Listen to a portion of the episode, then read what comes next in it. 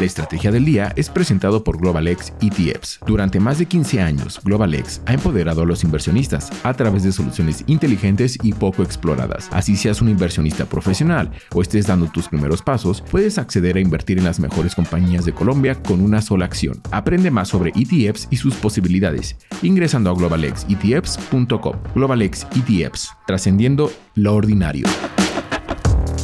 Muy buenos días, yo soy Daniel Guerrero, los saludo a nombre de María C. Suárez y les doy la bienvenida a esto que es la estrategia del día Colombia. En la agenda de hoy tenemos los pasos que ya da Colombia hacia un mercado regional en América Latina. También hablaremos del PIB del tercer trimestre porque fue decepcionante el dato y finalmente hablaremos del presidente Petro y sus declaraciones sobre la regla fiscal porque encendieron las alarmas. Active la campana para recibir las notificaciones de cada uno de nuestros episodios y aquí empezamos. ¿De qué estamos hablando? Las bolsas de Colombia, Perú y Chile se integraron con el objetivo de que en un futuro no muy lejano, en América Latina pudiera existir un mercado de capitales único para los tres países y Colombia ya empezó a dar pasos que lo acerquen a ese objetivo. Bloomberg Línea entregó hoy a sus lectores los planes que tiene el gobierno Petro para actualizar la regulación que involucra la negociación de fondos de inversión colectiva y los fondos de valores extranjeros. El objetivo no es otro que actualizar las normas en Colombia para armonizar con los estándares internacionales. Hasta ahora es un proyecto de decreto que reposa en el escritorio del ministro de Hacienda Ricardo Bonilla, pero la industria ya está evaluando el documento. No hay que perder de vista que César Ferrari, el superintendente financiero en Colombia, ha sido enfático en la necesidad de que el mercado colombiano crezca para desarrollar el sistema financiero en el país. Con la norma que se estudia, el gobierno busca consolidar un marco regulatorio que potencie el crecimiento de los diferentes mecanismos de financiación para el aparato productivo de la economía y promover la inclusión financiera para el fortalecimiento de lo que desde el gobierno Petro se ha llamado la economía popular. En esta línea se hizo una revisión de aspectos fundamentales para la evolución de estos vehículos, como lo son la estructura del apalancamiento, las condiciones necesarias para la negociación de unidades de participación en el mercado público, el derecho de retiro, los límites por inversionistas, posibles arbitrajes regulatorios que se generan entre los fondos de inversión colectiva cerrados y fondos de capital privado, entre otros aspectos. Las bolsas de Colombia, Chile y Perú ya completaron el proceso de integración y su presidente Juan Pablo Córdoba no descarta que en el primer semestre del 2025 podamos estar hablando de un mercado de acciones único para los tres países. Hasta ahora es un proyecto de decreto en Colombia, pero apunta en la dirección en que las industrias de los tres países están esperando. Lo que debes saber. Y ahora tres datos que debe tener en cuenta en la jornada de este jueves. El primero, la tasa representativa del mercado que regirá este 16 de noviembre es de 3.976 pesos con 84 centavos, es decir, subió 13 pesos con 27 centavos con respecto a la del miércoles, que les recuerdo fue de 3.963 pesos con 57 centavos. Además, el índice Colcap de la Bolsa de Valores de Colombia iniciará la sesión de este jueves en 1.110,9 unidades, tras haber subido 0,24% en la rueda accionaria del miércoles, que concluyó con Ecopetrol subiendo 1,05%, Preferencial Bancolombia aumentando 1,02% y la acción de ISA cayendo 0,92%. Segundo tema clave, el dato de PIB en Colombia, porque durante el tercer trimestre fue decepcionante y sorprendió negativamente. Nadie esperaba un crecimiento importante de la economía entre julio y septiembre, pero en las cuentas de los expertos no estaba una contracción. El DANE reportó que la economía retrocedió 0,3% en el trimestre y que los sectores de industria manufacturera, comercio y construcción siguieron debilitándose. Los servicios, como se esperaba, ayudaron a que la caída del PIB no fuera mayor.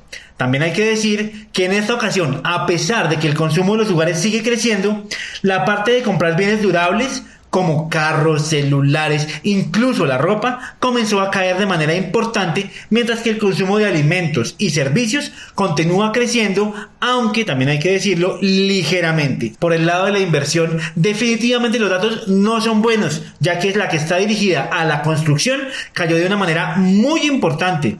En los sectores positivos, lo que ayudó fue sobre todo la producción de servicios como los que presta el sector público. La agricultura también tuvo algún repunte, mientras que la manufactura y las ventas al por menor continuaron estando bastante deprimidas durante el tercer trimestre. Este desempeño de la economía, junto con la inflación en senda descendente, podrían abrir la puerta para que el Banco de la República baje tasas de interés en la reunión que tiene prevista para el próximo 19 de diciembre. Y un tercer dato, muy en línea con lo que sucedió con el PIB, y es que el presidente Gustavo Petro se despachó contra la regla fiscal y de nuevo le pidió al Banco de la República que comience a bajar tasas de interés para no estrangular la economía. Hay que recordar que uno de los grandes temores que había en Colombia cuando resultó electo Gustavo Petro como presidente era que no tuviera disciplina fiscal. Sin embargo, muy rápido su exministro José Antonio Ocampo calmó las aguas y aseguró que habría estricto cumplimiento de la regla fiscal. Y esas palabras de Ocampo también han sido pronunciadas por el actual ministro Ricardo Bonilla. Tras conocerse el dato del PIB del tercer trimestre, que como lo decíamos hace un momento fue negativo en 0,3%, el presidente Gustavo Petro criticó el mecanismo de control fiscal que existe en Colombia. Aseguró que cuando baja la inversión privada debe crecer la inversión pública y dijo estar en contra de la tesis de que se deben reducir ambas. Hacerlo, según el presidente Petro, es mandar a Colombia a una catástrofe económica. Es por ello que para el presidente el pensamiento que provoca una estricta fórmula de regla fiscal no debe mantenerse en el país. Esto es el motivo por el cual durante la jornada de hoy hay que estar muy pendientes y monitorear de cerca el comportamiento del dólar para ver cuál es la reacción de los mercados a las declaraciones del presidente Petro. El negocio de la semana. EPM, la segunda empresa pública más grande de Colombia, superada únicamente por Ecopetrol, tiene nuevo gerente general. El alcalde electo de Medellín, Federico Gutiérrez, realizó una visita a las instalaciones de EPM y desde allí anunció que John Maya será el gerente general de empresas públicas de Medellín a partir del primero de enero, momento en el cual la nueva administración tome posesión de su cargo. En la visita realizada a EPM anunció el proceso de empalme que inició con la delegación decretada por EPM. El actual gerente de EPM, Jorge Carrillo, presentará un informe de gestión del cuatrienio con un foco en los resultados del negocio, el corporativo, indicadores financieros y proyecciones a futuro.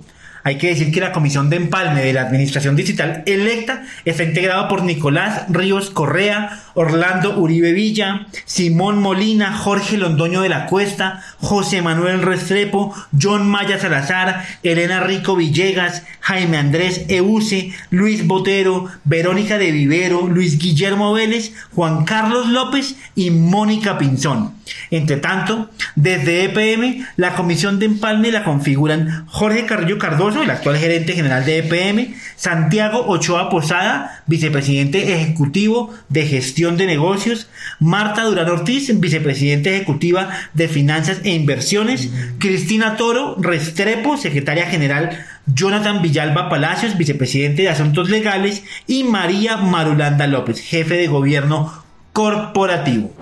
De esta manera llegamos al final de este episodio, pero no olviden seguir este podcast y activar la campana para recibir las notificaciones de cada uno de nuestros episodios y estar así al tanto de toda la información económica y financiera de Colombia y el mundo. Los invito también a que visiten bloomberglinea.com donde pueden ampliar cada uno de los temas que desarrollamos en este episodio. No olviden que esta es la información independiente que une a América Latina. Nos escuchamos nuevamente mañana. Esta fue la Estrategia del Día Colombia.